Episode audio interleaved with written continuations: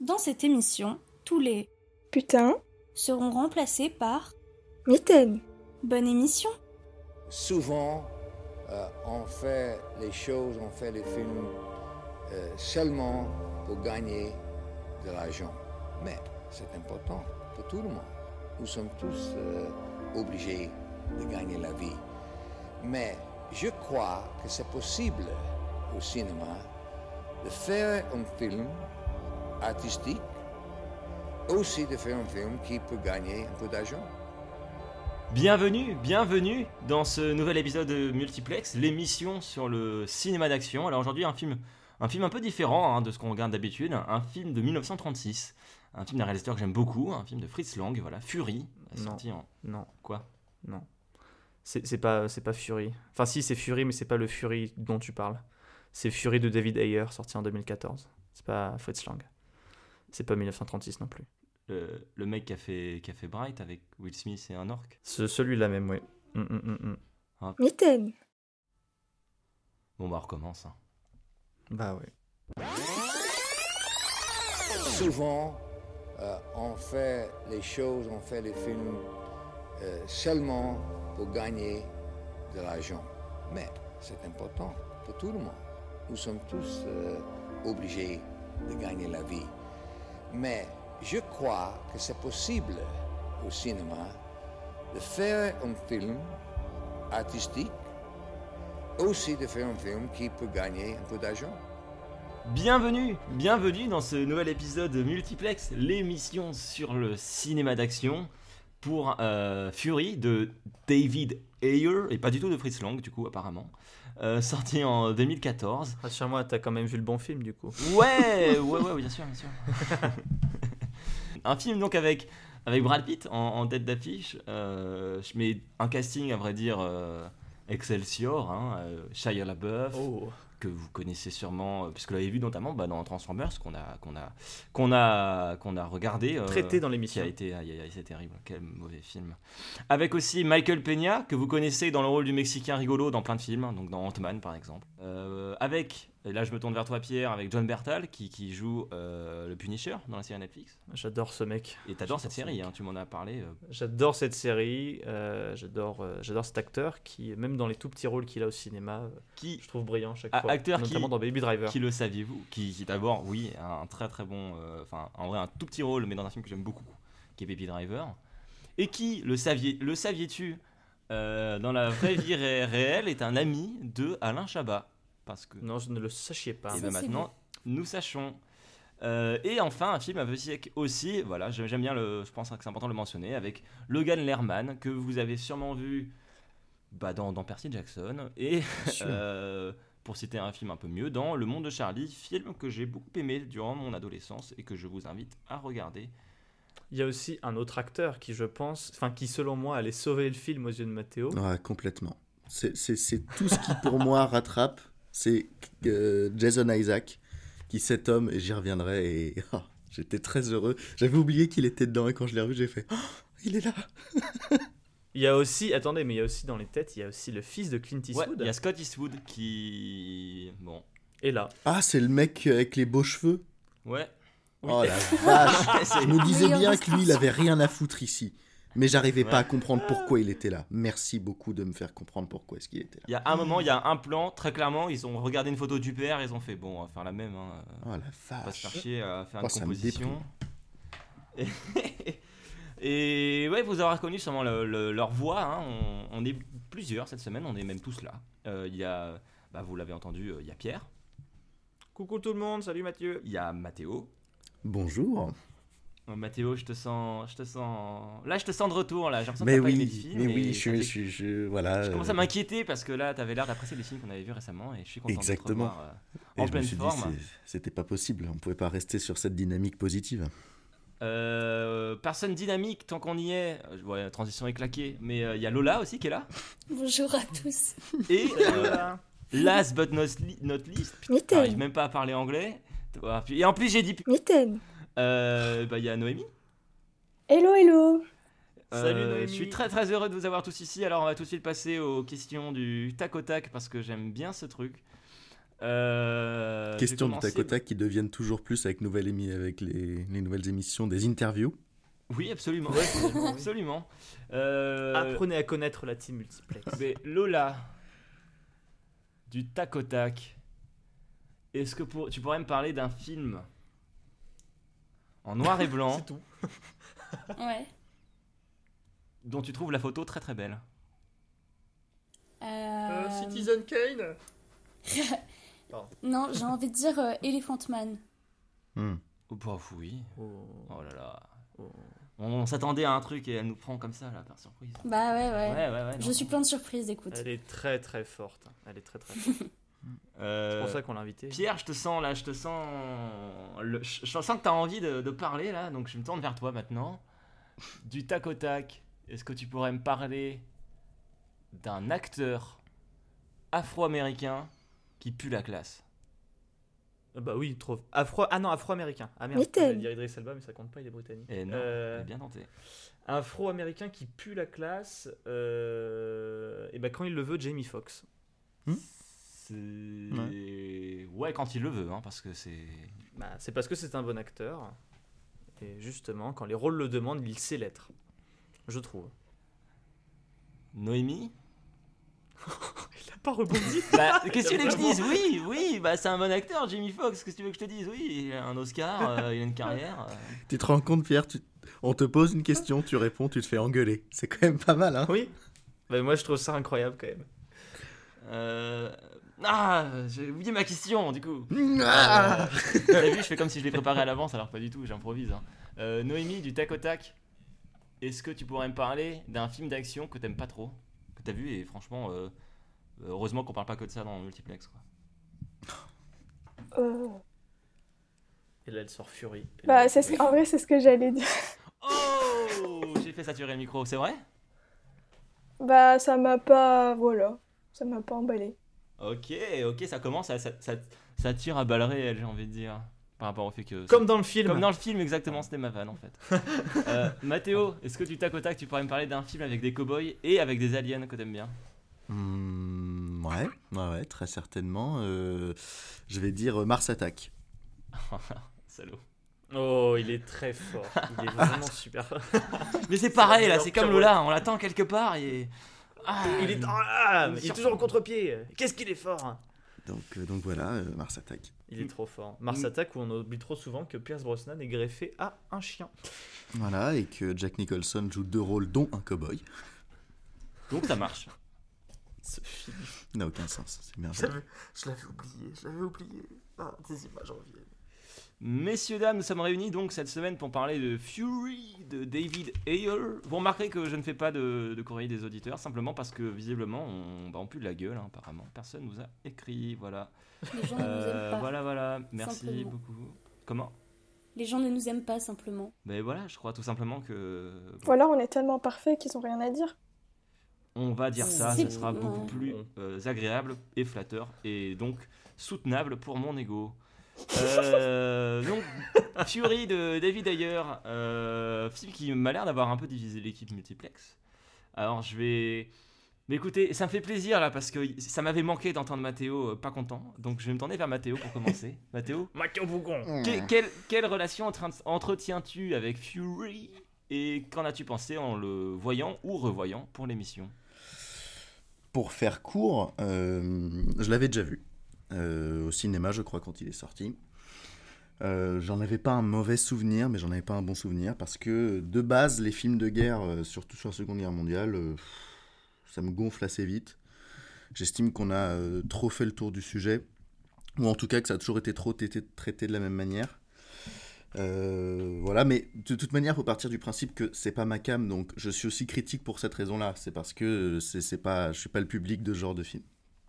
Le problème, c'est qu'en le revoyant, eh ben, j'ai encore moins aimé. Euh, j'ai encore moins aimé. J'ai pas aimé euh, comment euh, les acteurs euh, ne jouent pas euh, particulièrement bien dans ce film. Euh, j'ai pas aimé euh, le montage. J'ai pas aimé l'utilisation de la musique. Je n'ai pas aimé euh, ce que ça racontait. Et voilà, grosso modo, pour faire simple. Ah, Ça fait du bien quand même alors, de l'entendre Bougon là, ça. On se dit qu'il y a encore un peu de vie dans cette carcasse, ça nous rassure. Lola, Oui. qu'est-ce que t'en as pensé toi Euh, alors, moi, je rejoins Mathéo sur le fait que je suis pas fan particulièrement des films de guerre parce que, comme lui, je trouve qu'il y en a eu déjà énormément. Et je trouve que souvent, il y a un truc qui me dérange un peu de divertissement de la guerre qui. Moi, c'est un truc qui me chafouine un petit peu. Et d'autant plus que depuis que j'ai vu euh, Requiem pour un massacre, je pars du principe qu'il n'y a plus besoin de faire de, fi- de faire de films de guerre. Je sais pas si vous l'avez vu. Non, mais, c'est euh, intéressant. Je pense qu'il est dans mon top des films qui m'ont le plus euh, bouleversé de ma vie. Et vraiment, je, enfin, si je peux commencer par un conseil, c'est vous voyez ce film-là, vraiment. Et euh, après, euh, moi je suis moins critique que Mathéo parce que en fait le film a réussi à me prendre par la psychologisation des personnages et je sais pas, ils m'ont touché, ils m'ont ému. Et après ça c'est très personnel parce que je me rends compte de plein de soucis du film, mais euh, malgré tout j'ai bien aimé, euh, ça parle, c'est touchant et, je trouve que ça change un peu des films de guerre que j'ai l'habitude de voir en tout cas. Tu peux que j'ai vu encore une fois. Donc voilà. Ok, ok. Je. Bah, du coup, j'ai envie de me tourner vers Pierre parce que je crois que Pierre, lui, aime bien ce film et ça peut être intéressant d'avoir des avis qui viennent contrebalancer, même si tu étais déjà plus nuancé que Mathéo Lola. Euh, Moi, j'aime beaucoup ce film. voilà, j'en- étais sûr. c'est pour pour ça que je l'ai proposé. Euh, alors, du coup, ce qui peut déjà expliquer cette, euh, cette, euh, cette affection. Ah, c'est que t'adores la moi, guerre, il faut le dire les- aussi. la J'adore guerre. j'adore la guerre. J'adore la guerre. Non, j'aime beaucoup les films de guerre.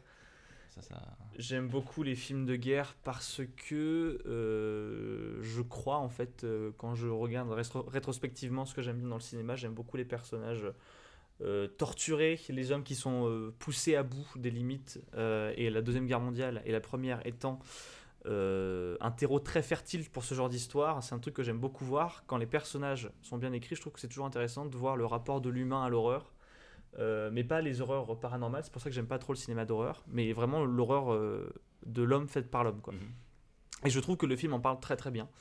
Euh, je l'avais vu la première fois, je l'avais raté au cinéma, mais je me souvenais beaucoup. Parce que je- dans, dans un des cinémas que j'avais, il y avait vraiment, ils avaient mis le, le paquet sur la promo. Il y avait vraiment un, un tank en carton, un énorme truc avec Brad Pitt et tout. Je m'en souviens vraiment aussi. marqué, en mais plus, j'avais- C'est terrible.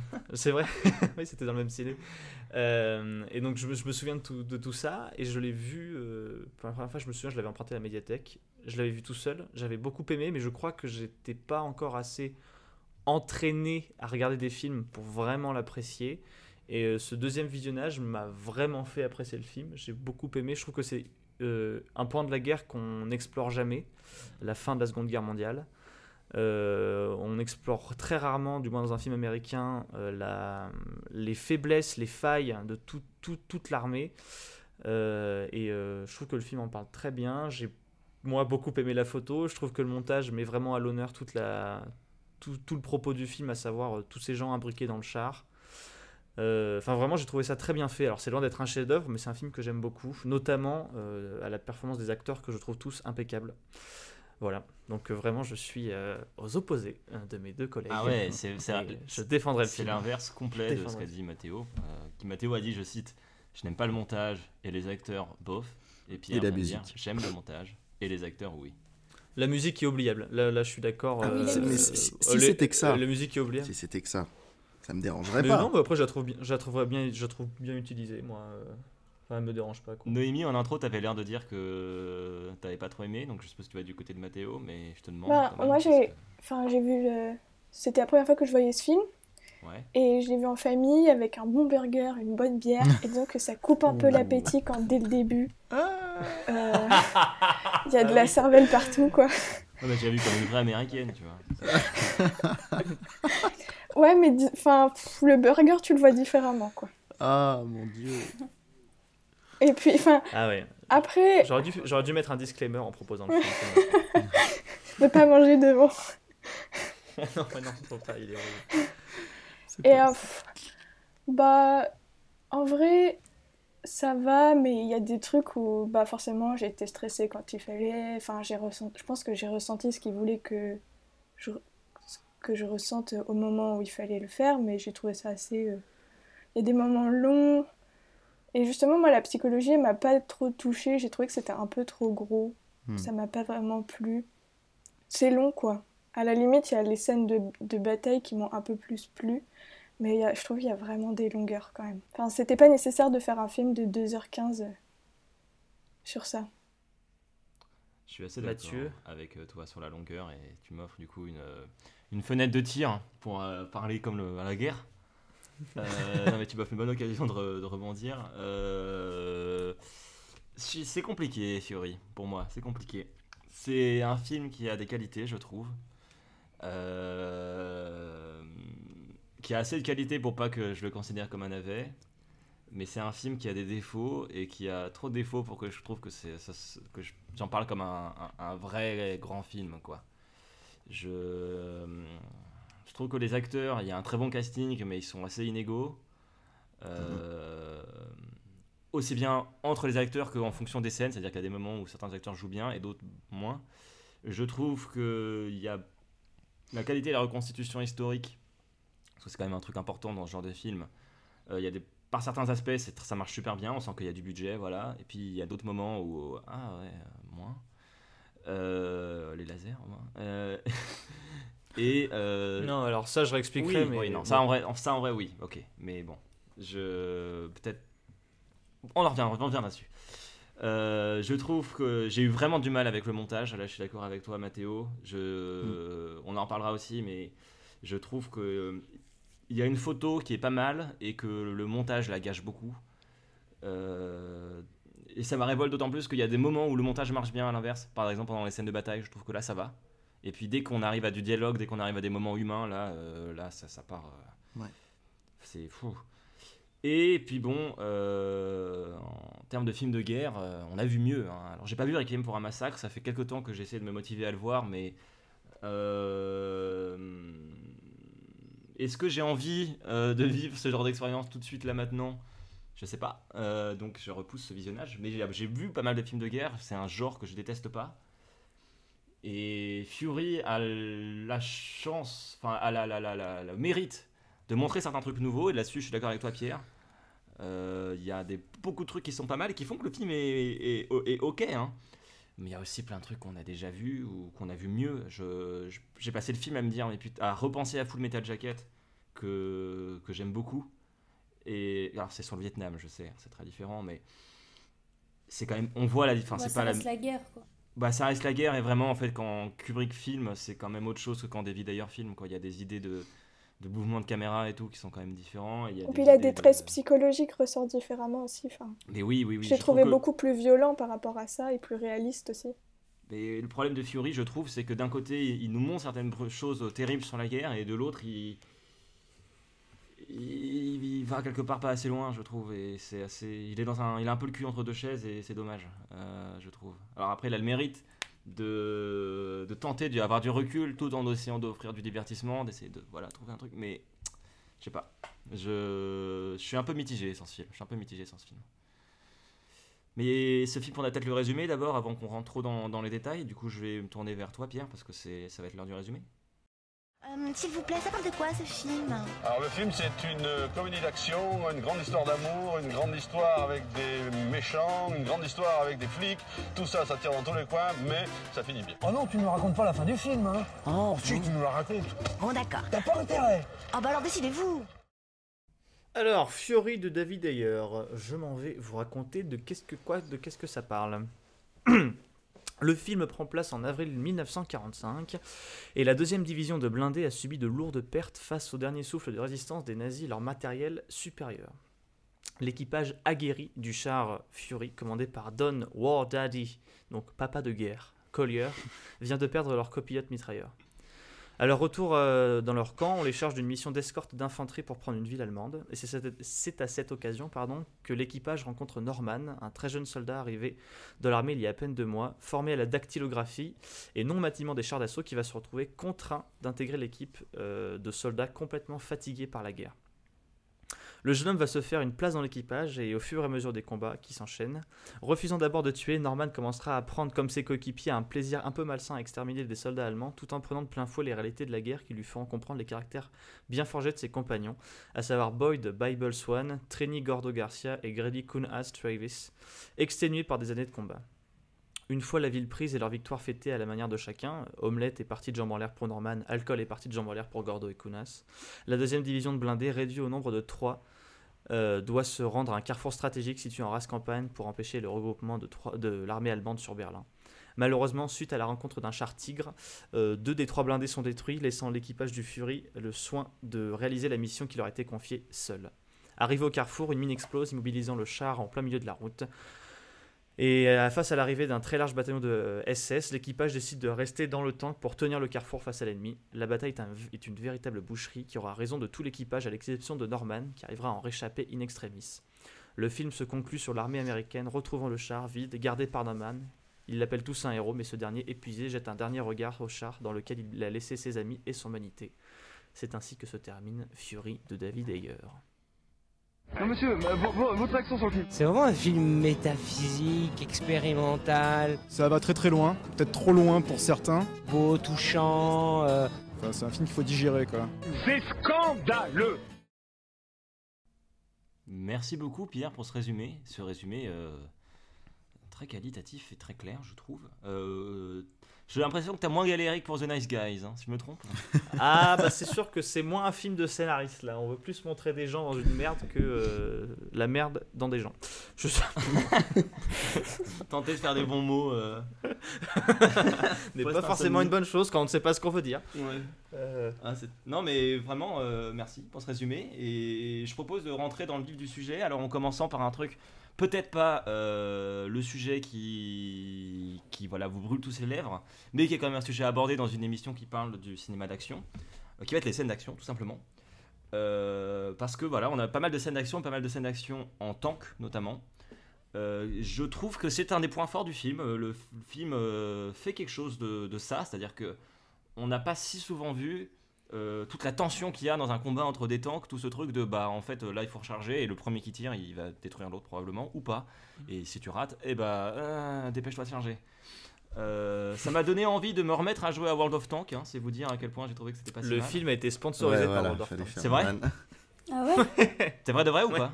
Ah merde. Oui c'est vrai de vrai. Oh, oui. Ah, tu m'étonnes en vrai. Euh, non, mais je trouve que ça c'était un des points forts du, film. Euh, Est-ce que Mathéo, c'est une nuance que tu accepterais de mettre ou pas? Bien sûr, bien sûr. Non, non, euh, si, si, il faut admettre que c'est original de proposer au moins ce. en fait, non, mais c'est pas. tout n'est absolument pas à jeter dans ce film lorsque j'ai eu mon visionnage. hein, c'est bien de montrer autre chose en termes de, je sais pas, de régiment de bataille. Euh, et là, c'était intéressant de voir ça. Je, je peux, je peux, je peux tout à fait te rejoindre dessus. Euh, Par Puis rapport il y a une au- vraie notion de, enfin, de rapidité. On voit qu'au final, même si c'est terriblement lent comme machine, ils sont tout le temps pressés et rapides. Il faut aller super vite. C'est Mm. le premier qui tirera sur l'autre, alors que, mine de rien, c'est super lent comme engin. Ouais. Ouais, mais Je c'est- pensais c'est pas tout- que c'était aussi lent. C'est tout en tension, euh, c'est assez, assez Oui, bien c'est fait. ça. Et là, c'est. Tu vois, je suis très très critique du, du montage et je pense que Mathéo. euh, Enfin, je te laisserai développer sur ça tout à l'heure, mais j'étais assez. Je pense qu'on dira la même chose, par exemple, pour les moments où il y a des dialogues euh, Bah oui. un peu humains. C'est. Hmm, ça va trop vite, gars. Euh, mais par contre, je trouve que pour les scènes d'action dans le temps, que on voit euh, là, ça se débrouille pas si mal. Oui, oui, tout à fait. euh, C'est ce que tu avais l'air d'insinuer en, en intro. Euh, on, on Ouais. arrive à suivre euh, l'action dans le tank, pour le coup. La- en fait, moi, ce que je trouve vraiment brillant dans le film, et c'est le seul euh, aspect du film, et pour moi, il y a deux aspects qui sont brillants, et il y en a un qui est brillamment exécuté, si vous voyez ce que je veux dire. Mhm. Il y a deux, deux intentions brillantes, il y en a une qui est vraiment brillamment faite, et celle qui est brillamment faite, c'est pour moi euh, la mise en scène de la mécanique du tank. Euh, les mouvements de caméra et le montage qui va être succédé entre l'intérieur et l'extérieur du tank, je trouve que ça suggère vraiment bien euh, la- l'espèce de symbiose dont ils ont besoin d'avo- qu'ils ont besoin d'avoir entre eux et entre l'équipage et la machine. Et je trouve que les mouvements de caméra qui sont très euh, euh, bah, mécaniques, en fait, très brutaux, ça va être des, des- souvent des panoramiques très, euh, très mécaniques, très violents, genre comme si on ouvrait une porte un peu. où on va montrer du coup toute la mécanique de l'engin, on, va, on va voir une action dans le tank, le canon qui tourne, etc. Tout- tout- toutes les, les actions et répercussions que ça va avoir, Ouais. enfin tout l'intérieur et les répercussions que ça va avoir à l'extérieur. Et je trouve que ce montage-là est très bien fait. Et d'avoir Euh, des personnages qui sont bloqués dans un petit espace aussi, c'est assez euh, peu courant d'avoir une action où tu as des personnages qui sont coincés dans un tout petit endroit. Et je trouve que ça renforce encore plus le stress qu'on peut avoir pour eux, finalement. Ouais. Oui, ça, Et ben en ça, ça m'a rappelé euh, le film Le Chant du Loup. Mais Je moi si aussi avez Ah oui, C'est je fou, l'ai vu, J'ai pensé en voyant le film, j'ai pensé au chant du loup aussi. Voilà, donc je ne sais pas, donc à tous les auditeurs qui n'ont pas vu Le Chant du Loup, qui est un film français, Qui est très très bien, qui est très très et qui a beaucoup d'audace pour euh, un film français produit euh, donc il y a deux ans. Euh, je vous conseille énormément de le regarder. C'est un film de sous-marin. C'est très rare les films de sous-marin, euh, qui est très Oh. bien fait. Et je, c'est, enfin, c'est, ra- il faut soutenir les productions françaises dans ce genre-là, les films de genre dans- en France dans ce genre-là, parce que c'est quelque chose qu'on a tendance à, à ne pas faire ou être trop timide de faire. Ouais, le chant du loup, c'est Voilà. c'est- c'est super cool. Et ça, ouais, j'y ai, j'y ai repensé aussi en voyant euh, ces espaces un peu confinés comme ça. Euh, confinés, blague d'actu. Et euh, non, mais ça, c'est un, un notamment dans toutes les scènes en fait où ça tire. Et il y a ce, ce truc de. On voit Brad Pitt qui donne l'ordre. euh, on voit machin qui, John Bertal qui charge le fusil. On voit tout de suite Shia LaBeouf qui dit euh, Je suis prêt. euh, L'ordre du feu.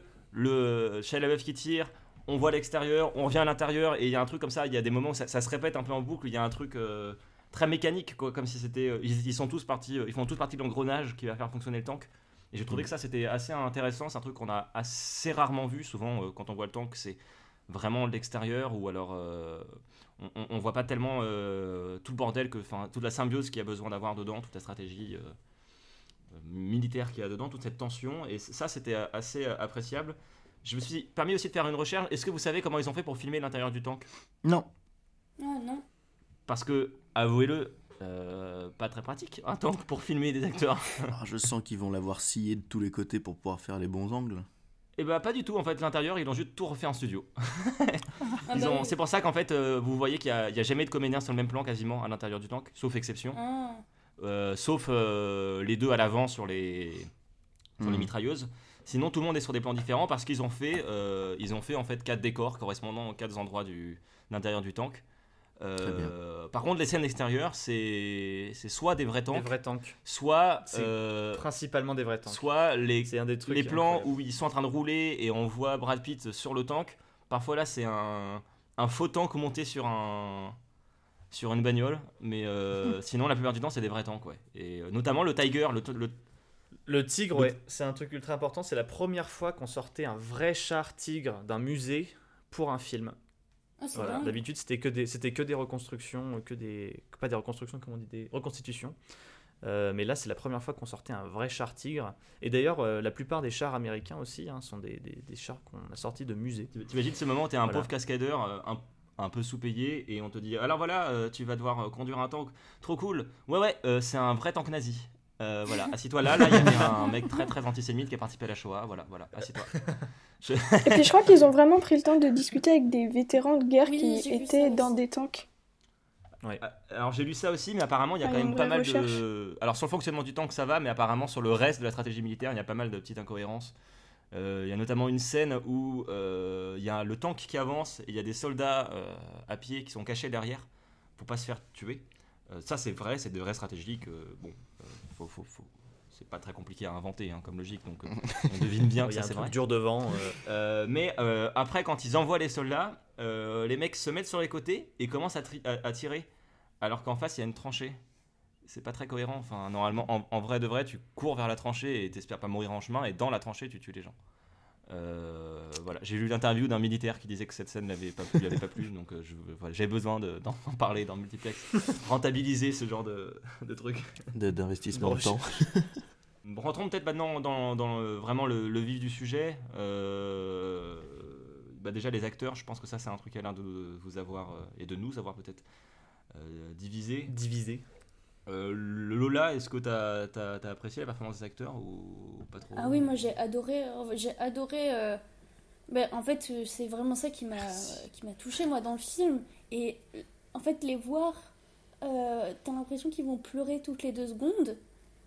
J'ai trouvé ça très touchant. Et c'est vrai qu'on voit souvent les, les soldats au cinéma comme des, des personnages très virils, très forts, qui, oui, euh, souffrent, mais en même temps, on le dit pas trop.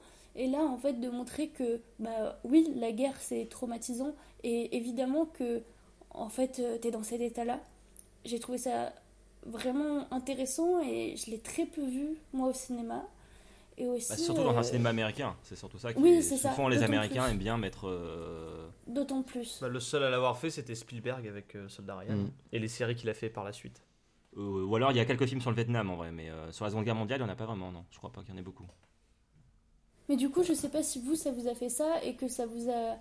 Moi, je, me suis beaucoup plus identifiée à eux, je me suis beaucoup plus mis à leur place et en fait, euh, oui, ils sont des héros, mais quand on les voit qui sont tellement mal mentalement, on se dit, mais en fait, oui, c'est horrible et surtout à leur place, en fait, on tiendrait même pas deux secondes, quoi.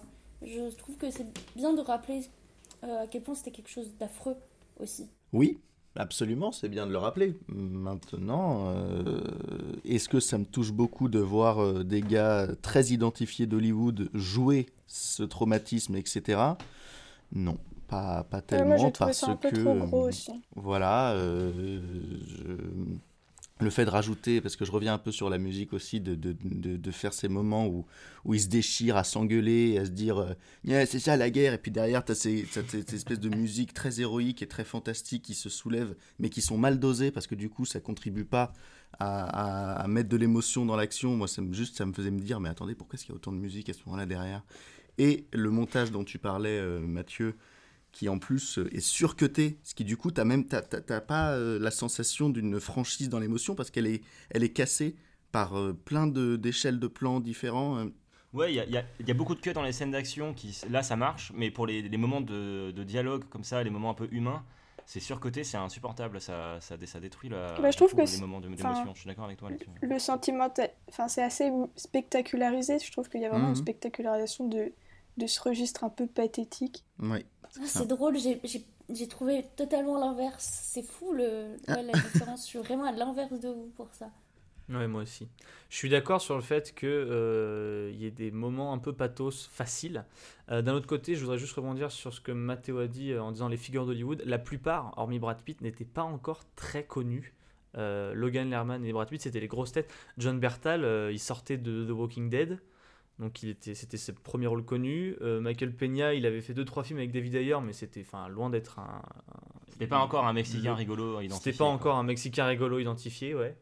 Et, euh, le, et bon, après Shia LaBeouf. euh, Shia LaBeouf était un peu il connu. C'est Shia LaBeouf. Mais le, le, le- ça reste. Des... En fait, moi, ce qui m'ennuie, ça aurait pu être même des gens pas forcément très connus d'Hollywood. Le, le principe me- me- me- m'ennuie que ce soit des, des acteurs euh, qui fassent ça.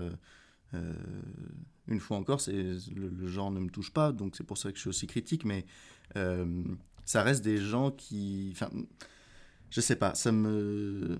Ça, ça me Ouais, dérangeait juste de pas été voir. touché par leur performance. Non, non, oui, mais pas que. Ça me, ça me dérange de voir. euh, Mais je comprends pas alors. bah, je, je suis en train Je de le dire, ça me dérange de voir des gens jouer un, un surtraumatisme qui est euh, un peu euh, dramatisé, mais en même temps un peu, un peu euh, fantasmé, euh, de dire euh, c'est les, les grands moments de gloire un peu sombres de l'Amérique, et il faut qu'on le raconte, et du coup, moi dans ces moments-là, je préfère regarder un documentaire. Ouais, alors, le, fait que ça soit mis en scène comme avec un côté de performance, ça, pour toi, ça, ça, ça, ça bloque, quoi. c'est ça Voilà. Ouais, je- je- Mais, mais le problème, c'est que ça, on, va pouvoir, on pourrait me l'objecter sur plein d'autres choses, sur plein d'autres registres que je- que j'aime beaucoup et que j'encense. J'en ai bien conscience, mais comme là, on parle de ce registre-là et que ça me dérange, je, je l'ai je l'ai dit. Bah, c'est sûr que le. Alors, je, je suis pas sûr d'être entièrement d'accord euh, avec toi, même si je trouve qu'il y a peut-être un côté un peu trop pathos dans celui-là par rapport à d'autres films qui sont un peu plus justes. Euh, et notamment vraiment hein, quand le cinéma, le cinéma américain, quand il parle de la Seconde Guerre mondiale, il encense beaucoup euh, ses héros. Quand il arrive, quand il parle du Vietnam, il arrive un peu Mhm. plus à mettre des nuances. Et il y a quand même pas mal de films sur le Vietnam où voilà, on, on sent sans aller dans trop de pathos que euh, oh, c'est pas un bon souvenir tout ça. Mais euh, bref, euh, je vais un peu dans. ou En tout cas, je donnerai un argument qui ira dans, dans ton sens, même si c'est un argument avec lequel j'ai un peu de. de- j'ai quelques limites, quelques réserves. C'est qu'en fait, d'une manière générale, le film de guerre, c'est quand même un genre qui a des. qui est propre. qui est par définition assez problématique. Bien sûr. C'est un genre qui est nécessairement ambigu parce que euh, c'est très très compliqué. Je sais, j'ai plus la phrase en tête, mais vous la connaissez, euh, je pense, messieurs. Euh, et messieurs dames d'ailleurs, mais je pense à messieurs parce que je sais qu'on l'a sûrement entendu dans la même émission euh, animée par Karim Debache. Euh, Il y a une phrase de, de- de Truffaut qui dit euh, Je n'aime pas les films de guerre parce que quand on fait un film de guerre, on finit toujours par encenser la guerre. Euh, c'est un peu radical, mais Oui. souvent c'est pas complètement. euh, Mais je- Quand là, on parle vous, du vous trouvez pas que, que justement dans ce film, les, les soldats américains, ils sont pas non plus euh, que des héros? Parce que je suis d'accord que c'est un truc qui revient, mais là, justement, j'ai trouvé qu'ils étaient un peu plus nuancés. On voit Oui, bien ils le que sont plus, oui. Non, mais ils, je sais ils pas. sont plus nuancés que, que dans, euh, dans la plupart des films sur la Seconde Guerre mondiale euh, du point de vue américain. Mais euh, il y a aussi le côté performance. Moi, je trouve que le film est un peu ambigu et je comprends, euh, en fait, je comprends aussi bien le point de vue de Mathéo que celui de Pierre. Quoi. Je, je, je pense qu'il y a, Mm. il y a une ambiguïté sur le film. euh, En fait, je pense que si un film se veut très réaliste, un film de fiction qui se veut très réaliste sur, le, sur le, la guerre, je préférerais voir un documentaire parce que dans ces moments-là, j'aurais pas de problème de me dire qu'il y a quand même une mise en scène de ce que ça doit être. Alors que ça se Ah oui, je veut très réaliste. C'est juste ça que j'essayais Oui, de oui, dire. j'entends. Je vais Oui, poser oui. une question. Mais euh, coup, le, problème, le, le problème du documentaire, c'est que t'en es réduit à. euh, Enfin, la liberté de l'histoire, tu l'as plus, quoi. Bah oui, justement. Euh, Si, si, Bah oui, si- la dire, démarche c'est lui, de faire un le- film réaliste, concrètement, bah oui, je préfère aller chercher les faits. Mais là, c'est pas la démarche. Bah, Bah, alors, j'ai envie de te dire, est-ce que t'as aimé, t'as aimé, t'as aimé 1917 ou pas? Pas tellement. Moi, j'ai une question. C'est euh, un, c'est un très beau plus, film euh, esthétiquement, mais une fois, c'est le même problème pour moi. J'ai une question euh, qui va dans ce sens, euh, qui Mais alors, ça radicalise un marche, peu, mais mais ça- euh, Mathéo, Attends, juste, juste, je voulais juste savoir si du coup, c'est très court comme question, il veut juste répondre par oui ou par non. Euh, du coup, pour toi, c'est un truc que tu recherches dans tous les films ou seulement les films de guerre? Seulement les films de guerre. D'accord, donc c'est vraiment un problème avec le genre. Oui. Ça Mais alors du coup, c'est par exemple, est-ce que est-ce que t'as bien aimé la liste de Schindler?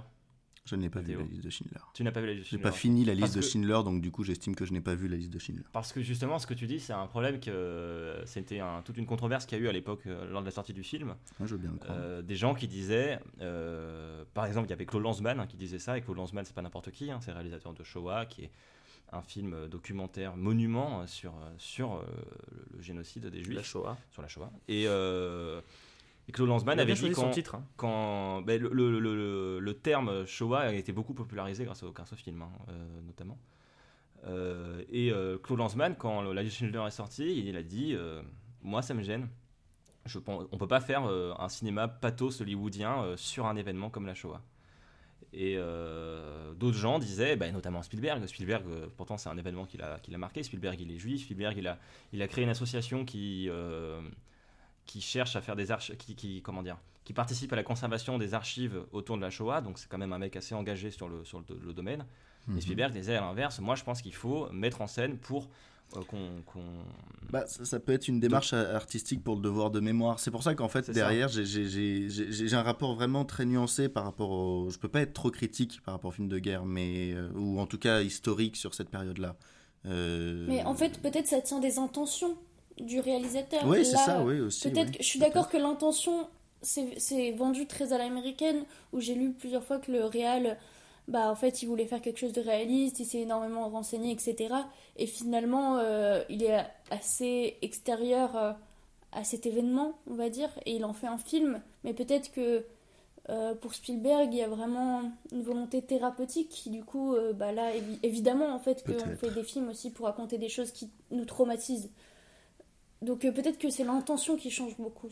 Aussi. Après, moi j'ai une, une question à soumettre. Du coup, est-ce que vous ne pensez pas que euh, après toutes ces années où justement Hollywood a énormément joué sur le pathos euh, et en plus euh, il faut savoir que bah, la Seconde Guerre mondiale à Hollywood elle a été très bien vécue, parce que lucrativement c'était très bien pour eux. Ils ont fait plein de films de propagande. Euh, Ils, ont, ils ont gagné la guerre sans trop... euh, Aussi. il y a- ils n'ont pas eu beaucoup de pertes civiles, hein, les Américains, sur la Seconde Guerre mondiale. Euh, bah, ils ont eu zéro des Bah, pertes voilà. civiles. Euh, est-ce que vous pensez pas que maintenant, alors euh, toute proportion gardée, Hollywood n'est pas victime d'elle-même euh, du passé, à savoir est-ce qu'on lui prêterait pas du coup des intentions de pathos qu'elle a plus forcément, mais dû à son histoire. euh, je, dis, suis pas en train de défendre l'autre, hein, c'est vraiment une question que je propose. Est-ce que vous pensez pas qu'Hollywood est victime de l'Hollywood du passé du coup et qu'on prête des intentions pathos constantes juste parce que c'est un film américain qu'on n'aurait pas forcément prêté par exemple à un film britannique euh, de la même C'est manière tout à fait poser probable. cette question si. à j'ai envie de poser cette question à Noémie parce que tu parlais euh, toi aussi du pathos au début. euh, Ben, je pense que à partir du moment où on, on peut, on peut donner des exemples concrets, comme par exemple la musique, euh, la façon dont, dont ces scènes-là sont mises en scène, ça vient pas forcément de- d'une idée qu'on se fait d'Hollywood, tu vois. Étant donné qu'on peut s'appuyer sur des, sur des choses concrètes qui sont dans le film, et la musique elle est quand même ultra dramatique pour, pour des moments où la psychologie elle pourrait être abordée de façon beaucoup plus fine au final. Oui, mais alors du coup, est-ce que. euh, ouais, sauf que là. C'est pas forcément c'est- parce que c'est hollywoodien. Mais là, tu me parles de parti pris, entre guillemets, artistique ou de production. Euh, moi, je te parle d'héritage culturel. Mais je comprends complètement. Mais T'as après, tenté une à punchline à la Godard, ça me tue. à nuancer avec. euh, c'est un film qui, se vend comme un blockbuster, et quand on prend euh, tous les autres blockbusters qui ont parlé de la guerre avant, je trouve que celui-là, il est quand même différent. Et euh, c'est pour ça aussi qu'il m'a plu, c'est que, en fait, euh, je trouve qu'il change dans ses codes, rien que de mise en scène, il y a quand même beaucoup de temps qui sont longs, il y a beaucoup de moments de dialogue plus que d'action, etc. Donc, pour moi, il prend. Je suis d'accord que la musique et euh, il y a des fondus enchaînés par moments, c'est ça renforce le côté pathos, mais je trouve que quand même, il prend plus. il va pas faire des scènes d'action pour faire des scènes d'action. Je sais pas si vous voyez ce que je veux dire. Oui, non, non. que quand même, il prend son temps et.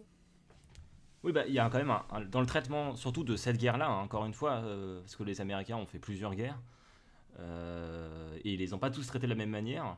La Seconde Guerre mondiale, on l'a rarement, euh, vu, surtout sur le front euh, européen, parce qu'encore sur le front du Pacifique, euh, il y a eu quelques films où on a essayé de montrer que voilà, c'était compliqué quand même contre les Japonais.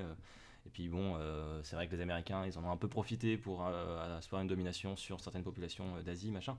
Euh, sur le front européen, souvent, le, parti pris ça, hollywoodien, ça a été de dire Eh ben voilà, regardez comment on est trop fort, on apporte la liberté à, nos, à Lafayette, on vient rendre, rendre tous les honneurs à, l'Europe et lui rendre sa liberté, machin, on va, libérer les camps. Même si, dans la réalité ré- véritable, c'est les Russes qui ont majoritairement libéré les camps, mais bref. Euh, Là, mettre un peu de nuance sur ce conflit, c'est quand même un, parti pris intéressant et assez, assez osé. Moi, je j'avais déjà vu le film, je sais pas si je l'ai dit quand j'en ai parlé.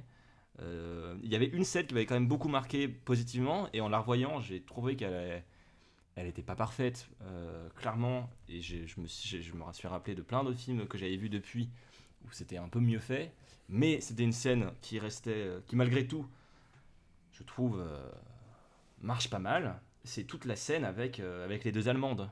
Je pense que Pierre, c'est une scène, toi, je, je Oui. sais pas si c'était ça le- l'autre truc, Pierre, qui toi t'avait plu dans le film, particulièrement. Oui, moi, c'est ça. ouais. Cette, cette scène-là, il y a, il y a un, un truc qui est tenté, qui est pas parfait dans l'exécution, mais qui, qui a le. le- Ah, je suis d'accord. En fait, pour moi, le truc qui fonctionne pas dans cette scène, c'est tout le début qui est maladroit. En fait, donc pour les auditeurs qui savent pas, à un moment, donc ils s'arrêtent dans la ville qu'ils ont libérée. Euh, donc tout- toute la compagnie, donc ils sont vraiment, c'est un bon bataillon, toute l'armée. Et donc il y a l'équipe du tank se divise en deux. Il y a les trois euh, copains qui restent ensemble et qui euh, font la fête de manière assez euh, euh, désinhibée. Ils boivent énormément et ils font euh, et donc euh, ils font tous l'amour avec la même femme dans le tank chacun leur tour. Ouais, ils vont- Et euh, le personnage de Brad Pitt et Logan Lerman, euh, enfin le Brad Pitt vient de s'engueuler avec Logan Lerman et euh, on comprend que sa manière de proposer de faire la paix, c'est d'aller tranquillement s'incruster dans une baraque euh, avec où deux Allemands habitent. Et euh, si Brad Pitt ne le dit pas, enfin c'est ce que je crois voir dans la scène, c'est que il préfère aller là-bas pour entre guillemets protéger les Allemands du comportement de ses camarades en, en s'assoyant en tant que gradé et disant euh, voilà. Sauf qu'il a quand même lui aussi un problème. Enfin, il est conscient de la problématique qu'il peut avoir lui-même et donc à un moment il va proposer à Logan de coucher avec une fille en disant si tu vas pas, c'est moi qui vais y aller. Euh, et donc il y a une espèce d'harmonie qui est en train de se créer entre les deux Allemandes et les deux, deux soldats américains jusqu'à ce que les autres euh, membres de l'équipage du tank arrivent et euh, cassent cette dynamique-là.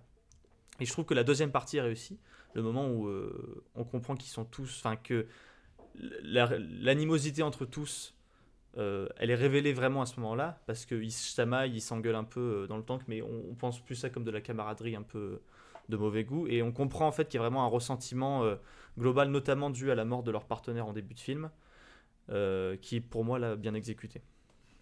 Puis ce que je trouve intéressant, euh, après je vais me tourner vers, vers, vers Matt et, et Noémie, parce que du coup là, là on a un peu les. il Y a, Lola et moi on essaie d'être nuancés, Pierre est, a kiffé et Noémie a, et Matt moins, pour essayer de caricaturer voilà, les points de vue. C'est mon petit côté BFM TV, abonnez-vous. Non, euh, sérieusement, ce que je trouve aussi intéressant dans la scène, c'est qu'en fait, y a, on sent le, besoin du personnage de Brad Pitt de euh, ressentir une, son humanité, de revenir à une forme de dignité. C'est-à-dire que quand il vient dans le truc, il propose aux Allemands de faire à bouffer. Lui, il se rase, il se lave, il mange son omelette tranquillement. Et euh, il a ce truc de voilà, j'ai besoin de me sentir humain en fait. Il, traite les Allemandes avec une forme de respect, alors que ça fait depuis le début du film qu'on voit que bah, il est bof respectueux des SS. hein, euh, il a l'air de bien kiffer les tuer. Et là, voilà, il y a ce retour d'humanité. Et je trouvais cette scène assez, assez belle. Et le fait que après débarque le reste du bataillon et qu'on ait ces types complètement euh, bouffés par le, le processus de, de brutalisation. Je sais pas si c'est le terme en français, mais c'est le terme en anglais, non C'est comme ça qu'on dit? Le- En gros, le, bouffé Mhm. par le, fait que la, la guerre les a rendus complètement. euh, euh, les a renvoyés à leurs animaux, instincts animaux.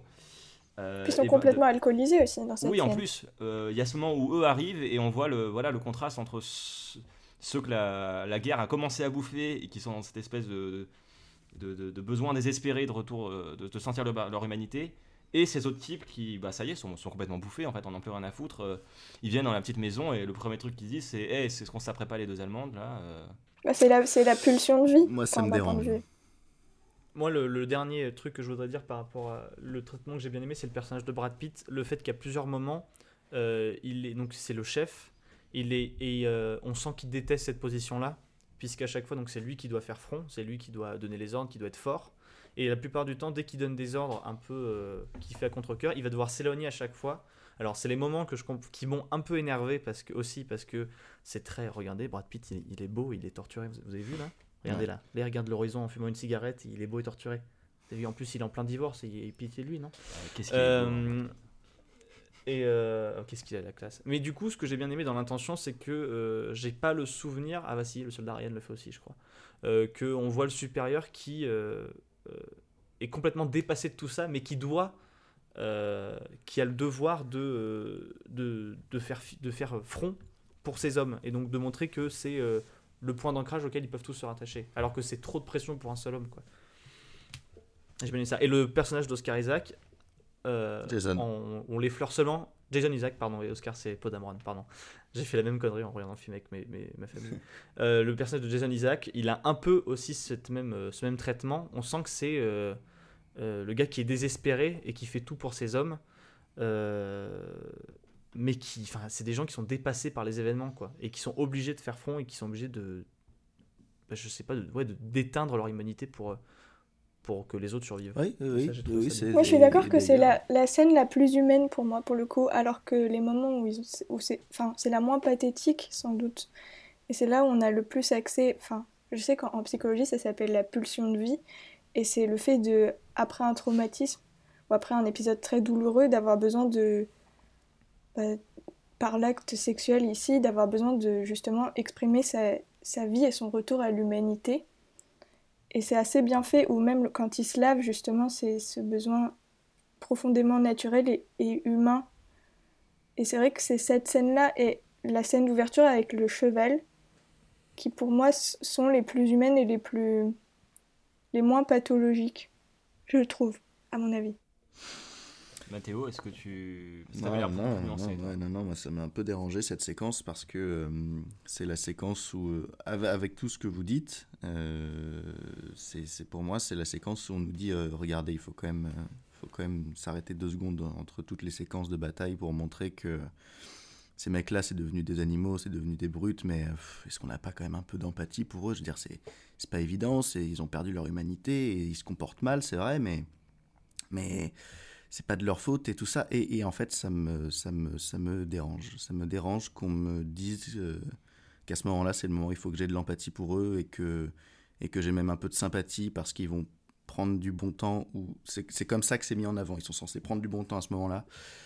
Or, euh, ça me dérange beaucoup de devoir le voir comme ça parce que ça m'est présenté de cette manière-là et parce qu'on me dit c'est le moment où il faut que tu aies de l'empathie pour eux, c'est le moment humain, c'est le moment où ça se pose et où on fait ressentir d'autres facettes. Euh, ça, me, ça me dérange. Tu sens trop, en fait, euh, si je comprends bien, tu sens trop le, le côté. Le, le producteur qui a dit Ouais, là, il faut la scène. euh, faut que là, le, le spectateur, il chiale un peu, là. Il ça faut qu'il chiale un peu, il faut, il faut qu'il il faut qu'il change son regard sur les personnages parce que c'est Ouais. un peu touchant ce qui se passe dans la chambre entre les deux jeunes, euh, alors que.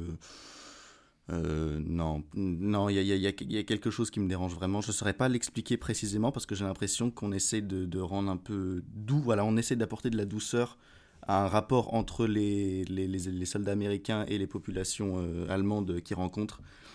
euh, qui, euh, qui est censé être plus ou moins contrebalancé par la brutalité des trois autres lorsqu'ils reviennent. Mais, mais ça, ça, suffit pas. Ça suffit pas juste de, dire Ah, ils sont brutaux, mais heureusement qu'il y a Brad Pitt qui est là pour taper du poing et dire Eh, on se comporte pas mal. Parce que j'ai l'impression qu'on suggère aussi qu'à ce moment-là, il fait un peu cette exception-là parce qu'il y a Norman qui faut un peu le, le, le- le remonter. Mais qu'avant ça, il y a eu d'autres villes allemandes et on ne sait pas trop comment ça s'est passé là-bas. Donc voilà. Mais euh, moi j'ai trouvé que toute cette euh, séquence-là, justement, quand il arrive la- le moment où euh, Norman et la jeune Allemande vont dans la chambre et que euh, il y a une sorte de début d'histoire d'amour, j'ai râlé dans mes notes et j'ai écrit oh là là putain une histoire d'amour vraiment. Ouais. Et là ça m'a saoulé. Mais en fait ce truc est contrebalancé euh, dix minutes après dans le film parce que la- l'appartement euh, Ah, des oui. Allemandes explose. Oui. Et du coup, en fait, donc pour moi, là, à ce moment-là, le film me dit donc tu t'attendais à une petite histoire d'amour euh, romantique, etc. Et ben en fait, non. Et, du coup, il- je trouve qu'il prend parti pris de tous les clichés aussi. Et c'est pour ça que du coup, ça m'a plus dérangé. Parce que justement, il va à l'inverse de ce que le spectateur aimerait en faisant ça, quoi. Bah, tu vois, c'est drôle parce que moi, je m'attendais à ce qu'il reparte et qu'on n'en reparle même plus. Que ce soit traité justement comme Ouais, lui qui, euh, tu vois, euh, a l'impression qu'il va vivre une histoire d'amour parce que c'est c'est le, le, le peu, je sais pas, d'affection, de forme d'affection, on va dire, qu'il aurait pu trouver à ce moment-là et, qu'on le retraite même plus en fait et, et qu'on retourne dans la guerre et basta. Et qui est la bombe qui vienne tout péter et pour qui en plus, derrière le moment où l'autre, euh, comment il s'appelle euh, le, le copain de Chabat, excusez-moi, j'ai oublié son. John Bertal. John Merci. Bertal. Le copain de Que- Chabat. Kudan, Regardez le copain Kudan. Chabat. Il s'appelle Kudan dans le film. Ah bah parfait, merci. Bah, alors que Kudan euh, le, vienne le voir, et le, le tape pour le dire c'est ça la guerre, c'est la guerre. J'aurais préféré qu'il reparte à ce moment-là. Mais qui est mais bon, qui est fait. Après, effectivement, euh, comme tu le dis, Lola, et la manière dont tu l'interprètes, et c'est la bonne, euh, oui, euh, je, je comprends que scénaristiquement, ça a été pensé de cette manière-là, mais euh, ouais, j'aurais préféré qu'il reparte à ce moment-là. Juste.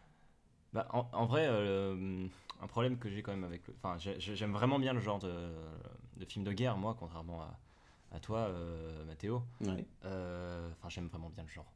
Il y a des films de guerre, que, il y a certains films de guerre que j'aime beaucoup. C'est plutôt ça. C'est pas forcément un Mhm. genre que j'aime parce que euh, quand c'est dans l'iconisation complète et tout, ça me casse les couilles, en fait. Mais il y a des films de, de guerre que j'aime bien, que j'aime beaucoup même. Et le problème, je crois, dans ce film, c'est que beaucoup de ces bonnes idées, bah, ça a déjà été un peu fait. Genre le moment d'humanité euh, des soldats au milieu de la guerre et tout, c'est un truc qu'on a quand même vu dans pas mal de films. Et il Oui. y a d'autres films où c'était beaucoup plus, beaucoup plus beau. Moi j'ai repensé en voyant ce. Je sais pas si vous l'avez vu, Les Sentiers de la Gloire de, Oui. de Kubrick encore. Oui. Il y a cette scène où il y a une chanteuse qui chante pour, les, pour euh, re- revigorer les, les, les- les soldats et les mecs se mettent à pleurer Hmm. Et euh, à chanter avec elle et ils ont les larmes aux yeux et ils ont envie de chialer parce que bah putain euh, c'est ça la vie en fait. C'est aussi juste chanter. Et euh, dans Fury pendant cette même scène dans l'appartement il y a un moment où Norman joue du piano et il y a l'allemande qui chante et ils ont l'air trop émus de, de se comprendre sur la musique. Oui, ça, à la rigueur, oui, j'ai pas détesté, on va dire. ça j'ai pas détesté mais je pouvais pas m'empêcher de me dire bah ouais mais ça j'ai déjà vu Bah j'ai déjà vu mieux même dans enfin même il y a moins de 10 ans il y avait le pianiste qui faisait ça encore euh, 10 000 fois mieux c'est dommage après voilà euh, le- le- le- je dis ça et en même temps je trouve que le film a, a l'intelligence de d'essayer de prendre du recul sur son sa partie divertissement d'être beaucoup plus d'avoir beaucoup plus de mérite que euh, random film de guerre américain qui va te dire que la Seconde Guerre mondiale franchement heureusement qu'il y a des c'est vrai. américains hein. C'est vrai. C'est vrai. Et, et voilà, je... non, c'est un film un peu ambigu, c'est un film difficile. à- Noémie, est-ce que tu sais quel- comment il a été accueilli le, le film par les critiques? Euh, encore une fois, c'est très variable. Ouais. Sur, euh, sur 20 notes sur euh, Allociné, ils font le répertoire de- du nombre euh, des critiques, enfin et d'une note moyenne de- des critiques et ça a eu De la presse, 3,3. Ouais, ce qui est assez bien. C'est pas mal, 3,3 franchement. Ouais. Je vous laisse, on va faire un petit sondage. Vous pensez Sur, que c'est. sur 5, hein, précise, parce que si c'est Oui. sur 10. euh, Quels sont les médias qui ont le plus descendu le film? À votre avis? Ah, je vais parier sur le Nouvel Obs. Non. Non Non, Libé a été assez critique. Libé, mais Bah oui, bien Libé, sûr, je suis con, Libé. Il, il déteste les films de guerre. Ouais. Ils disent que, que la sortie de Fury prend d'emblée des allures de parabole un peu gênantes tant elle se montre euh, ostentatoire et que ça raconte Ah oui. l'histoire de cinq pauvres euh, cons coincés dans une boîte d'acier bourrés d'obus. Non, mais pourquoi? Ça Non, te mais- bouscule pas mais voilà, il y, a- il y a quand même un juste milieu à trouver. Ouais, ouais, ils c'est vraiment assez. cinq connards dans une boîte de conserve qui nous font chier, quoi. Et euh, Télérama me aussi a été assez violent Ok. Télérama, ça m'étonne Ah pas. oui, c'était sûr. en disant que David Ayer ne cesse de souffler le chaud et le froid en montrant d'un côté la folie suicidaire de la guerre et de l'autre une forme d'héroïsme musclé et de sentimentalisme très malvenu. Ça revient un peu sur des choses je- qu'on a dit en fait. Ouais, ça, je Ça je, peux, ça, je veux bien le croire. Mm. En fait. Ça, je suis assez Euh, d'accord. qu'il y a- il y a des moments où, en effet, le film est très bien senti. Et euh, après, il faut savoir que j'ai un peu, euh, là, pour le besoin de l'émission, j'ai un peu euh, extrémisé Oui, oui. Oui, bien je trouve pas que c'est le chef-d'œuvre de l'année. Mm. Mais je suis d'accord qu'il y a des moments où, où le film est complètement. Enfin, ouais, iconise trop ces personnages, Mm. c'est sûr. Après, il y a des moments où ça marche bien, l'iconisation. Je trouve que la fin, par exemple, quand Brad Pitt décide de rester, il y en a beaucoup qui pourraient dire Oh là là, il, il fait. Pour moi, là, ce qui se passe, peut-être que j'ai vu trop de psychologie. Pour moi, ce qui se passe, c'est qu'il dit qu'il reste pour son faire son devoir. En fait, tu fais Oh là là, c'est un vrai américain. Pour moi, il reste parce qu'il veut en finir. Ouais. Pour moi, il reste parce qu'il en a marre et qu'il veut crever et que, que s'il doit mourir, c'est qu'il doit le faire de manière utile. Et puis il y a une critique du monde qui revient pas mal sur, euh, sur ce, que- ce, que, ce que vous avez pu dire euh, Lola et Pierre, qui, qui dit que... C'est mon nom, ouais. Non nom, mais j'étais pas sûre que ce soit toi qui soit qui soit qui ait un avis favorable sur le film. Je On recommence. a des doutes sur nos prénoms. Du coup, euh, il y a Le Monde. Qu'est-ce qui vient de se passer là Alors, Noémie, je me présente, moi c'est Mathieu. Voilà, moi c'est Pierre, salut. Mathéo. Du coup, euh, avec Mathéo et Mathieu, on a co-créé l'émission et on t'a invité pour, euh, pour la faire avec nous. Et tu connais Lola qui arrivait en même temps que toi. Peter. Bon, du Oui. coup. Oui. Voilà, je disais que Le Monde est en faveur du truc, Ok. D'accord. du film, parce que Le c'est un au truc, journal. hein, sinon ça- Voilà, le journal. Merci Mathieu. Euh, dès la première séquence de Ah, Fury, J'arrête, pardon, vas-y, j'arrête, excuse-moi. euh, ils, disent, ils disent que dès la première séquence de Fury, David Ayer qui est, euh, euh, joue de cette ambiguïté qui fait aller et venir euh, ce film remarquable et troublant entre la mémoire historique et l'imaginaire mythologique. Et ça revenait un peu sur ce que vous disiez, euh, le rapport à la réalité, tout ça, qui au final c'est vraiment une balance entre, entre euh, réalité et mythe. Enfin, même si je suis pas d'accord forcément avec cette critique, enfin, je ne vois pas le film de façon très positive. Il y a vraiment une, une balance et un juste milieu au final, je trouve, qui est assez bien trouvé, même si c'est pas forcément bien fait. Hmm.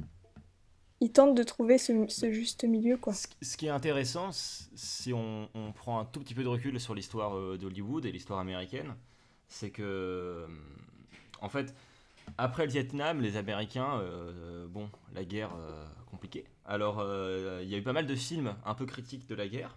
Puis dans les années 80-90, l'ère réganienne, où là c'est America is back, on s'est mis à refaire plein de films, franchement, les Américains trop trop forts, trop musclés, type, type Rambo 2, hein, qui est très différent de Rambo, hein, par exemple, hein, si vous voulez Ah oui. un exemple Faudra qu'on fasse Rambo guerre. 1 et Rambo 2. Faudrait qu'on fasse Rambo 1 et Rambo 2. J'aime beaucoup Rambo en plus, donc Moi aussi. je serais ravi d'en parler. Euh, et ce qui est intéressant, c'est qu'en fait, après l'Afghanistan, euh, après euh, bah, la- le, le bourbier irakien euh, dans 2003, 2004, 2005, tout ça, on dirait que les États-Unis se sont rappelés qu'en fait la guerre c'était compliqué et que c'était pas toujours. qu'en fait, même si America is back, America is not always the nice guy. hein. Et c'est intéressant dans- de voir ça à travers Fury parce que. Et à travers le traitement de la Seconde Guerre mondiale, c'est-à-dire qu'en fonction des époques, on a traité la Seconde Guerre mondiale de différentes manières, toujours relativement positives. Mais là, comme en ce moment, on est dans une période où les États-Unis ont un peu de recul sur la guerre et se disent Ah ouais, c'est vrai que bah, nos vétérans, là, les derniers, ils sont pas tous très très en forme. Et bah là, on, on se remet à penser à, à faire des films euh, avec du recul sur la guerre. Et ça, c'est un truc quand même intéressant et, et appréciable dans Fury, le- la volonté d'une sorte de recul, même si hmm, je trouve que le film a un peu le cul entre deux chaises et c'est dommage.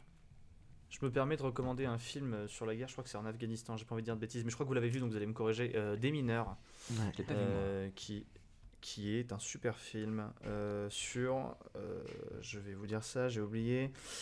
Euh, c'est sur un film donc sur un démineur qui parle très très bien de, de, de, de la guerre. Le- le jeu Windows les films de guerre. Oui, un- exactement. c'est l'adaptation. un c'est un, c'est un si chouette film avec un, un bon casting, avec un très bon casting sur. euh, sur c'est Catherine Bigelow qui le réalise pour ceux qui savent qui c'est. Euh, Euh, Catherine Bigelow, elle a, fait, euh, elle a fait plein de films stylés, du genre euh, Zero Dark Thirty. Ah, C'est d'accord, oui, voilà, c'est ça aussi. Mais j'oublie tout le temps son nom, elle, c'est insupportable. Ah, Euh, donc voilà, et donc Des mineurs, je vous le recommande. Alors, si vous aimez pas les films de guerre, certes, mais ça parle bien de la relation. Enfin, ça- je trouve que ça parle avec énormément d'objectivisme de la manière, euh, enfin, de, de la position des États-Unis vis-à-vis de la- de l'Afghanistan. Mm. Je, je crois que c'est en Afghanistan. J'ai peur de dire une grosse Oui, bêtise. mais de façon, toute façon, le, le bourbier. euh, Enfin, le Moyen-Orient. Les Américains sont dans un. Et ont- ont je trouve été que ça en parle avec beaucoup de euh, justesse. Voilà. entier. Et, euh, et au-delà de ça, du coup, j'ai une question pour Mathéo. Oui. Parce que par rapport à ton réalisme vis-à-vis de la guerre, etc., le fait que tu n'aimes pas trop le genre, est-ce que tu as vu, alors c'est un film qui est adapté d'un bouquin, mais est-ce que tu as vu euh, Au revoir là-haut? Oui. Et alors, du coup, je suis curieux de savoir ce que tu en as pensé vis-à-vis de ça. Puisqu'il y a quand même au début une grande scène de guerre qui se veut très réaliste, mais qui, du coup, comme c'est Dupontel qui réalise, a une forme de féerie Ouais. assez étrange, du coup, mais qui fonctionne Non, bien. Il y, a, y y y des intentions artistiques dans le film, de poésie et euh, globalement de traitement. euh, alors, comme tu le dis, alors c'est un cas un peu, du coup c'est un cas un peu particulier parce que je l'ai pas appréhendé de la même manière, je l'ai pas appréhendé comme un film de guerre, mais euh, Surtout que ouais, c'est un film d'après-guerre. Ouais, voilà. D'ailleurs, regarde, lisez le livre et regardez le ouais, film. ouais, hein, non, il est euh, vraiment très très chouette. Euh, j'avais bah, j'avais beaucoup aimé. Et regardez tous les films de Dupontel, qui est un, qui, qui est un, un vrai Incroyable. génie. Euh, Mm. Ouais, qui est un vrai génie, vraiment. Donc voilà. C'est bon, là, tu vas laisser bien. Mathéo répondre. Bah non, mais c'est Oui, fait. pardon, mais c'est parce que c'est important, c'est important que les, c'est important que les gens regardent les films de Dupontel parce que ça, ça montre un autre pan du cinéma Ouais, français bien sûr, bien sûr. qui est malheureusement pas mis assez en avant et euh, qui pourtant, euh, enfin, je trouve que c'est un, un- un monsieur qui, quoi, de, qu'importe de ce dont il parle, il arrive toujours à le faire avec énormément de justesse et de poésie. Et c'est un des mecs, qu'importe le sujet qu'il choisit, je me suis jamais ennuyé devant ses films. Et je suis toujours ressorti euh, soit en pleurant, soit en riant. Donc, enfin, c'est vraiment, vraiment un. Bah, on n'est pas un pote de Terry Gilliams euh, sans... pour rien. Mathéo, si tu te souviens de la question, est-ce que tu peux y répondre du coup? Bah c'est si j'avais aimé Au revoir là-haut et la réponse est oui. Ouah. Parce que je l'avais pas abordé comme un film de guerre et que c'est un film qui a énormément de. Ouais, non, mais c'est un film qui a énormément de poésie et qui est très bien incarné, qui euh, a un très beau rythme, une très belle musique, et qui, qui, qui a une grande douceur et qui. Non, mais voilà, c'est- pas tout à fait un film. Je l'ai pas pris de cette manière-là, mais du coup, c'est un très bon film. Et je suis d'accord sur ce que tu Oui, dis. mais encore une fois, c'est l'intention de réalisme. Par exemple, on prend euh, Jojo Rabbit. Oui, c'est ça que je voulais dire en fait. Euh, Jojo Rabbit, c'est, euh, ça parle de la guerre, mais ça par- à aucun moment Jojo Rabbit veut être réaliste. Ouais, voilà, c'est ça. On se pose même pas la question, en fait, j'ai l'impression. C'est... Mais moi, je te rejoins sur ça. Et puis après, ça pose un débat plus général, en fait, sur euh, la notion de vérité au cinéma. Bien sûr. euh, c'est vrai que là où ça peut être dangereux, c'est si la personne te dit ce que je vais te montrer est vrai. Là, c'est Oui, problématique. non, bien sûr. Mm. Non, non, mais très certainement que si en plus on développait cette discussion pendant très longtemps, je pourrais me contredire sur certaines choses, mais enfin, voilà, on parlait de Fury et c'est mon avis dessus, et après. C'est tout ce que je voulais t'entendre dire. L'émission voilà, est terminée, ça, merci je de nous n'en retrouver. doute pas, mais le fait est qu'en fait, ça dépend de ce que tu regardes, ça dépend de toutes les. ça- ça- voilà, il n'y a jamais de choses fixes et ça bougera toujours. Donc c'était mon avis sur Fury, et puis c'est tout. Oui, puis euh, je suis d'accord avec Lola. sur Non, le- non, non, mais voilà, non, mais attends, attends. Papy Bougon, le retour, voilà. Et puis c'est tout. Non, mais- Et puis tu manges ta soupe avec les crotons et t'as pas le Ce choix. que dit Lola, c'est quand même, euh, c'est quand même très vrai aussi, c'est que ça dépend de, de l'intention du film. Quand un film a des prétentions euh, de réalisme, euh, on peut forcément, euh, bah déjà, ça pose un premier, un, un problème direct, euh, qui est que bah, co- comment le cinéma peut représenter le réel. Euh, quand à Oui. l'inverse, le film décide de prendre une distance, de s'affranchir de ça, c'est déjà plus facile peut-être. Ah c'est d'accord, comment ok, je tu le pensais que c'était la fin de ta reçois phrase, aussi. ça me semblait étrange. Co- comment euh, Lola Je- J'ai pas entendu parce que Pierre n'arrête pas de parler pendant que les autres parlent. Non, mais c'est comment tu reçois le film, tu vois. Mettons, euh, un vétéran de guerre, il va voir Fury et il va se dire, mais c'est pas du tout ça. Et moi qui n'y connais rien, et ben, j'avoue que la notion de réalisme qui me montre, et ben, vu que j'y connais rien, euh, moi j'ai trouvé que ça faisait vrai. Mais pour quelqu'un d'autre, ça va pas l'être du tout. Donc c'est Oui, aussi bah, ultra personnel en fait. Tu vois, le- comme je te disais, il y a sûr, la différence entre la com qui a dit ouais, regardez le film, il est assez réaliste, et il y avait des gens qui disaient franchement, c'est pas mal, ça va. Et euh, le militaire que j'ai vu interviewé par, euh, je crois que c'est le Figaro, euh, et, et qui disait ouais, euh, c'est ok pour les tanks quoi. Après, il faut savoir qu'il y a eu un vrai travail de réalisme puisque des costumes ont été loués à des euh, musées pour euh, Ah, mais alors- tout- tout- tous les, tous les Allemands. On arrive à la fin de l'émission, mais je j'avais oublié de faire le petit point costume, euh, et je voulais faire parce que j'avais fait des recherches sur ça.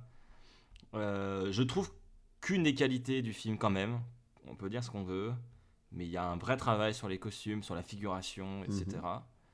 Et c'est pas anodin parce que la meuf, la costumière, c'est Anna Shepard, qui est une créatrice de costumes polonaise, qui a travaillé sur toute une. J'ai pas le même nom. C'est vrai Merde. Ouais. Ah oui, parce que ça, c'est son nom américanisé. Euh, sinon, c'est Biedri. euh, Ah non, moi j'ai Majda, Majda Mesht. Alors, j'ai pas le même nom que toi, effectivement. Alors attends, je relis, je relis pour être sûr. Alors Bah, elle on est dit un nom au chef hasard. co- Ouais. Ah non, pardon. Alors toi, t'as la tenue de. C'est quelle tenue? Parce que moi, Majda Mesht, c'est la chef costumière en charge des tenues civiles. Ah, moi, c'est pour les, les costumes euh, principaux. Ah, bah c'est pour ça. Ah, mais putain, ah, c'est beau Ah, mais c'est fou Non, mais attends, mais c'est à croire qu'il y a plusieurs gens qui travaillent sur un film, quoi. Et ouais, apparemment, apparemment, il y a toute une équipe. Mais euh, du coup, ce que j'allais dire, c'est que cette meuf, euh, c'est pas n'importe qui, parce qu'elle a travaillé sur la liste de Schindler, sur le pianiste, sur Inglourious Bastards. Euh, donc voilà, elle était quand même un peu rodée sur le sujet de donner des costumes de, de militaires ou de nazis à des gens. Et euh, mais du coup, je, je ne sais pas que, que je ne connais pas d'autres personnes, donc euh, bah, je vais me taire. Euh, Majda Mesh, du coup, c'est la chef costumière en charge des tenues civiles. Et euh, pour, le, pour habiller donc, tous les civils allemands, tous les autres figurants, elle est allée à Berlin. Elle a loué des vêtements qui dataient des années 30 et 40 pour habiller tout le, tout le, bah, les nombreux, très nombreux figurants qu'on voit. Figurants qui sont tous des Voilà. militaires. Des anciens militaires. C'est vrai? Ouais. Et- Ouais. non, mais je parle des figurants, j'entends les figurants civils, moi, du coup. Ah. Bah, en tout cas, les figurants Mais coup, militaires sont peut-être que c'est tous... des militaires aussi, tu sais pas. Je pense que le vieux qui se fait euh, flinguer sur la C'est un militaire. Ah Oui, c'est bah, c'est De que Gaulle. en fait. C'est- De Gaulle qui se Ah, fait tirer c'est. De Gaulle Ouais, c'est De Gaulle, ouais.